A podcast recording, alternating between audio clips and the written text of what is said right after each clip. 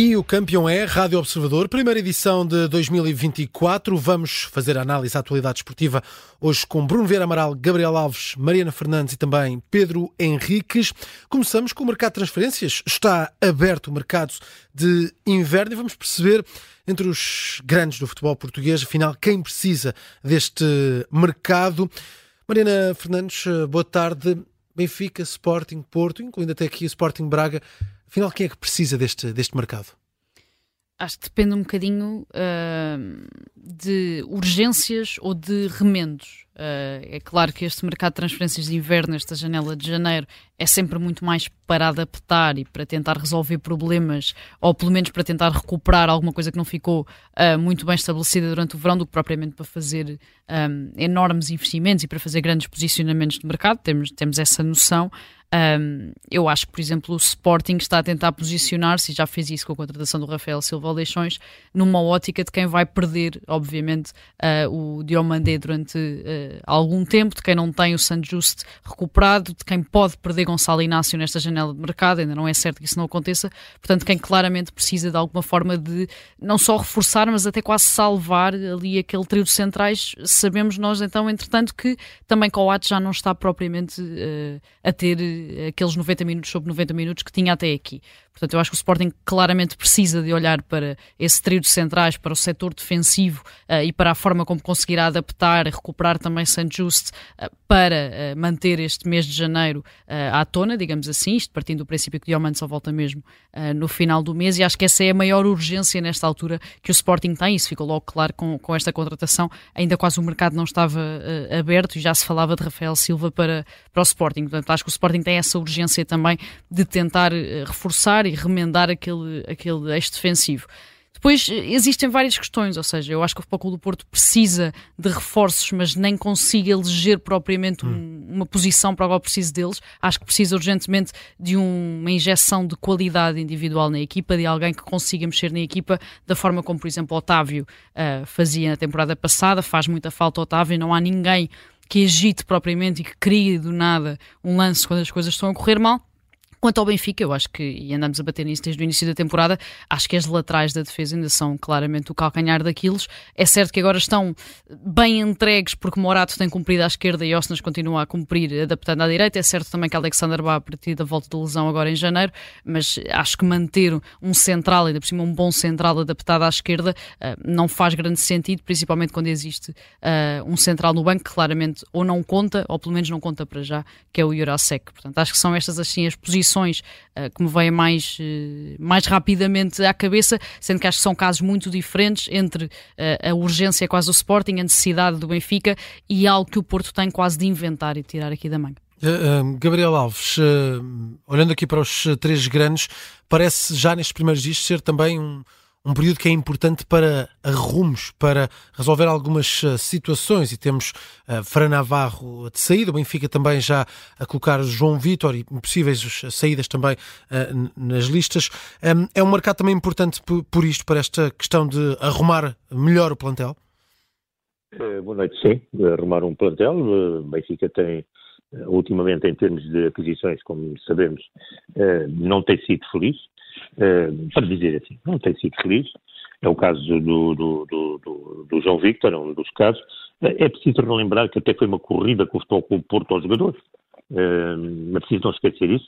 Ali, um, digamos, um sprint para ficar com o futebolista que depois acabou por não render, não ter rendimento do Benfica e está de regresso ao Brasil e, no fundo, readquirir algum, portanto, do capital que, obviamente, havia sido despendido. Portanto, um remate de casos é importante para poder depois, eh, naturalmente, ir ao mercado. É o caso do Artur Cabral, que o Benfica certamente gostará de colocar no mercado, ou já está no mercado, e gostará de colocar noutro clube, eh, para poder, portanto, ir buscar também um jogador com outro tipo de perfil que possa entrar naquilo que é eh, a matéria com que desenha o jogo o seu treinador.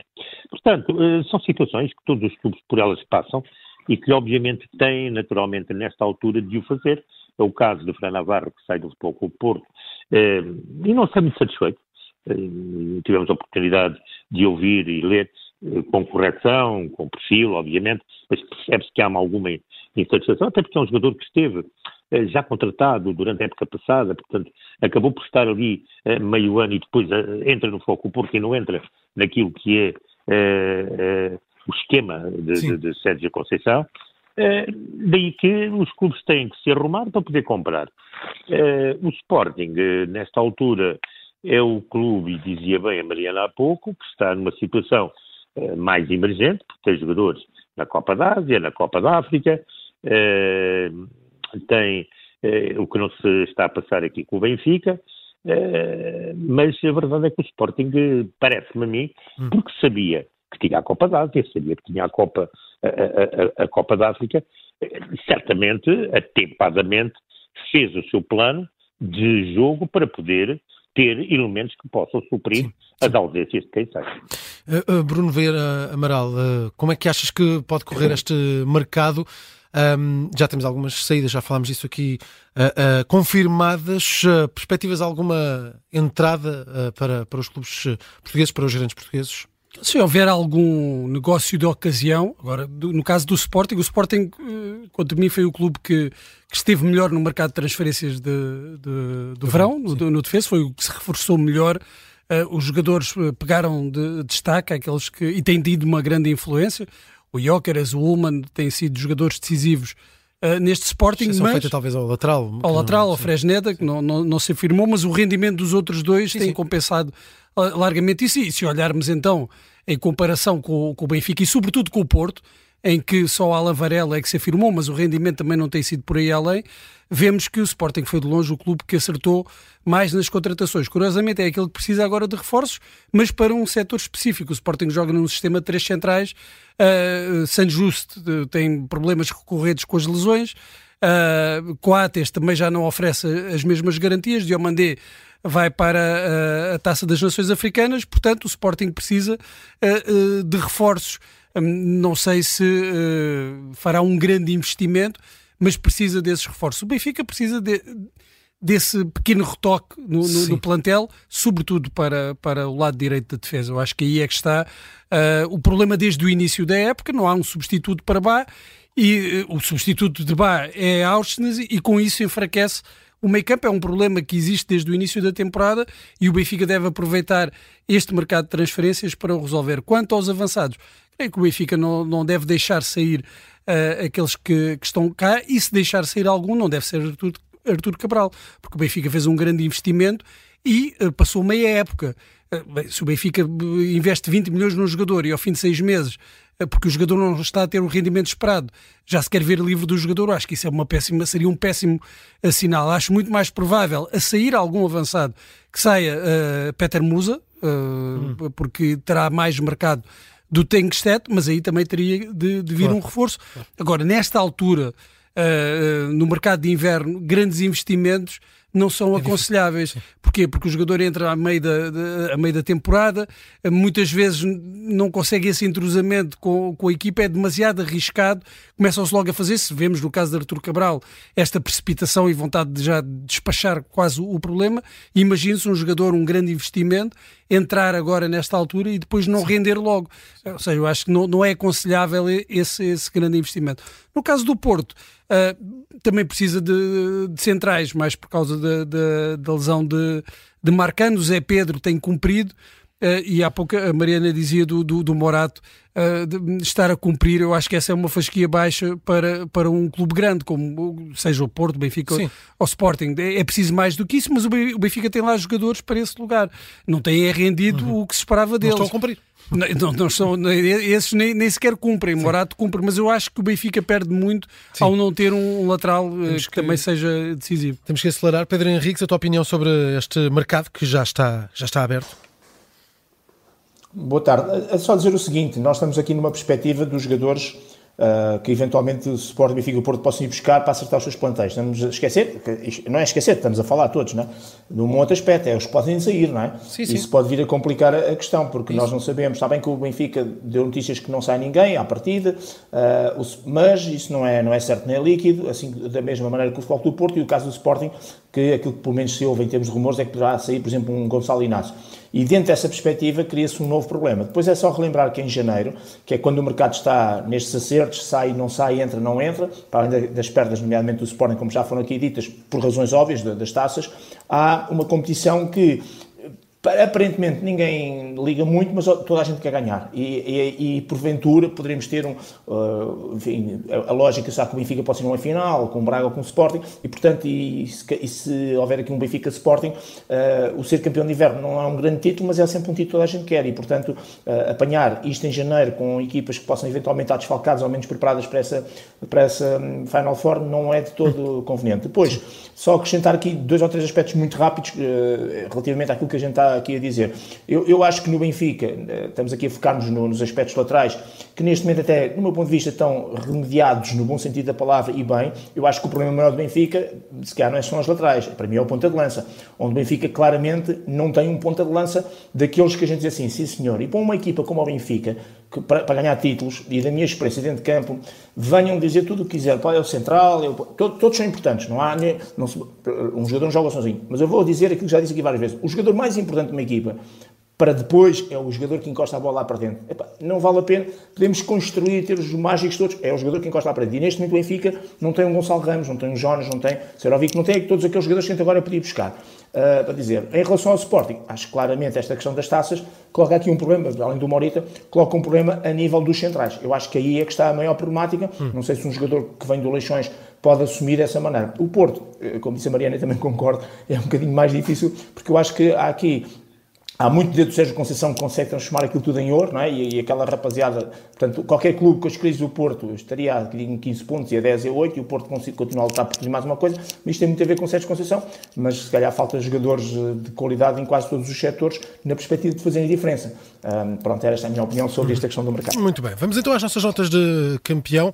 Gabriel Alves, começa desse lado, campeão do dia nesta primeira edição do ano. Vou dizer aqui uma coisa, os pontos de vista em relação às contratações da Por exemplo, aquele senhor que é treinador do Manchester United, uh, nas últimas declarações diz uh, temos cinco ou seis novas contratações em janeiro. Portanto, são cinco ou seis e vai mandar embora vários. Portanto, não vou por aqui. Entretanto, Ancelotti, na apresentação do jogo que vai disputar o Real Madrid amanhã, quando perguntaram pelos centrais, disse, não, não, nós temos aqui jogadores que se adaptam e gerimos isso. Portanto, isto tem diversas Realidades digamos, nuances. Quanto, ao meu, quanto à minha nota, é um jogo que, por acaso, amanhã interessa aqui aos portugueses que se vai disputar em França, que é a Supertaça, o PSG com o Toulouse. A, a, questão é esta. Os ultras, e quando nós falamos, do, estão neste momento zangados e dizem que não vão ao jogo. Porquê? Porque a Federação Francesa de Futebol arranjou maneira de criar ainda mais problemas. Não só, primeiro, colocar o jogo em casa de um dos, eh, de um dos interessados, eh, que é o PSG, em Paris. Depois, colocar os bilhetes a 25 euros, quando aquilo que está determinado é 10 euros no máximo. E depois, ter dito que o jogo poderia, ou deveria disputar-se no estrangeiro, era a Tailândia a partida, e não o conseguiu. Temos aqui um caso que, de facto, no futebol não é bom, não é uma boa imagem, hum. e ainda por cima, num país que, obviamente, eh, tem uma liga com, enfim, com espelhos, direi assim, chamada Liga dos Talentos. Para este, para a Federação Francesa, Oi. Mariana Fernandes, campeão do dia. Uh, Rafa Nadal e não uhum. podia ser de outra maneira. Não jogava há um ano, desde que se lesionou no Open da Austrália uh, do ano passado, voltou no Open de Brisbane e não foi contra um adversário qualquer, contra o Dominic Thiem. É certo que está agora a fechar o top 100, mas é um antigo vencedor de, de US Open, portanto não é claramente um oponente qualquer. Ganhou e ganhou, acho eu, com uma exibição que ninguém estava à espera, perdeu só 6 pontos no próprio serviço uh, e acho que mostrou tudo aquilo que ainda quer fazer, nem que seja só este ano, e acho que vai ser só este ano, uh, quando lhe disseram que se tinha tornado o quarto jogador com mais vitórias de sempre, ele disse não quero saber nada disso. O que me interessa e o que me faz feliz é que vou estar aqui a jogar amanhã. Um, portanto, 18 para Rafa Nadal, que um ano depois está de volta e parece-me que está de volta bem melhor do que todos achámos que ia estar. Pedro Henriques. Olha, para a Inglaterra e para aquilo que faz a diferença do futebol, uh, que, que, vende e que progride e que tem uma atitude e uma postura diferente. Uh, tivemos o jogo do, do, do Liverpool com, com, o Newcastle, possivelmente do, o, o, tal penalti que o Diogo Jota ganha. Uh, o Miro fala num que mergulho incrível, depois mete um F à frente. eu, para mim, não é importante aqui estar a discutir se foi penalti ou não foi penalti. É só para nós percebermos a grande diferença daquilo que é a cultura desportiva. Cá em Portugal, uh, o desgraçado do árbitro e da equipa de arbitragem que tivessem validado um penalti daqueles uh, estavam a ser massacrados a semana inteira. Lá, eles nem falam dos árbitros, atacam claramente quem eventualmente prevarica, quem simula uh, e quem tem este tipo de atitudes, porque sabe que ganhar uma vantagem numa determinada situação, mas quem é prejudicado é o próprio futebol e, e é a própria competição onde está inserido esse futebol. Cá, ataca-se os árbitros em vez de fazer aquilo que é o ataque àqueles que são prevaricadores. Aliás, cá em Portugal até se dá taças só relembrar o Rony, quando marcou um gol com a mão, quando chegou ao treino seguinte, na altura do Sporting Passos Ferreira, os adeptos foram oferecer uma taça pela, pelo que ele conseguiu fazer. Portanto, é esta a falta de cultura desportiva que nós temos e que eh, nos faz estar a anos-luz numa Inglaterra. Nota 18 para a Inglaterra, para estas atitudes e para estas posturas diferentes das nossas. Para fechar, Bruno Vieira Amaral. O meu campeão era eh, o Rafael Nadal por este regresso que abre o apetite para o Open da Austrália. Vamos ver como é que evolui agora nos próximos tempos, mas eh, será uh, previsivelmente um grande embate entre Djokovic e Nadal. Eu espero que sim, espero que era bom que pudessem chegar os dois à final. Ainda não sei como é que vai estar dividido o quadro, mas tendo a Mariana escolhido o Nadal, eu vou escolher o Mohamed Salah pelo jogo que fez ontem Sim. na vitória do Liverpool contra o Newcastle. Uh, uma exibição extraordinária, uma exibição atacante do Liverpool a fazer lembrar os melhores tempos do heavy metal de, do Jurgen Klopp e a mostrar que vai fazer falta agora nestes tempos que vai estar ausente na Taça das Nações Africanas, nota 18 para o avançado egípcio. Fechamos assim esta edição, a primeira do ano de E o Campeão é.